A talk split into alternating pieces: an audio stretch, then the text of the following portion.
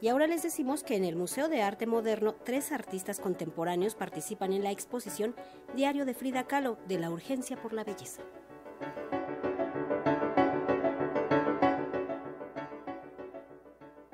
Reproducciones en gran formato de 30 páginas del facsímil del diario que Frida Kahlo escribiera en sus últimos 10 años de vida son el soporte de la exposición El diario de Frida Kahlo de la urgencia por la belleza, inaugurada el sábado pasado en el Museo de Arte Moderno.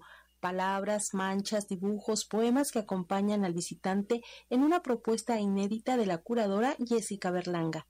Este documento es fascinante porque contiene mucho material muy diferente, caligrafía, símbolos, dibujos, manchas, cartas, poemas.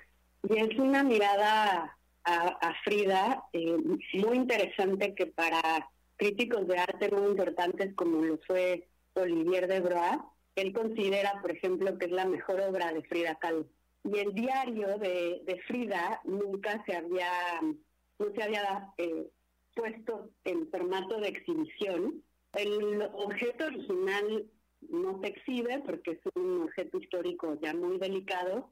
Estamos mostrando un facsímil que se hizo hace ya muchos años y estamos llevando a gran formato varias de las páginas del diario. Esta vitalidad de la pintora y sus vínculos con mujeres, naturaleza y animales la propuesta acompañada de la interpretación de tres artistas contemporáneas, Tania Candiani, Lorena Mal y Sofía Hinojosa.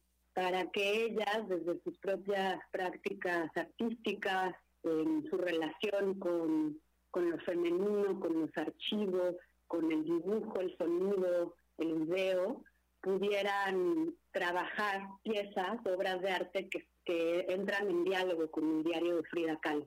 Que un poco cambiamos el formato íntimo del libro a algo más grande, ¿no? Para que tú sientas como lector o lectora que, estás enfrentándote a una obra de arte, a una pintura casi. Hay una selección muy bella también de fotografías que le tomaron a Frida Kahlo fotógrafos como Manuel Álvarez Bravo, Leo Matis, la selección abarca estas páginas escritas entre 1944 hasta 1954 con aspectos de vida, muerte, naturaleza y mujeres.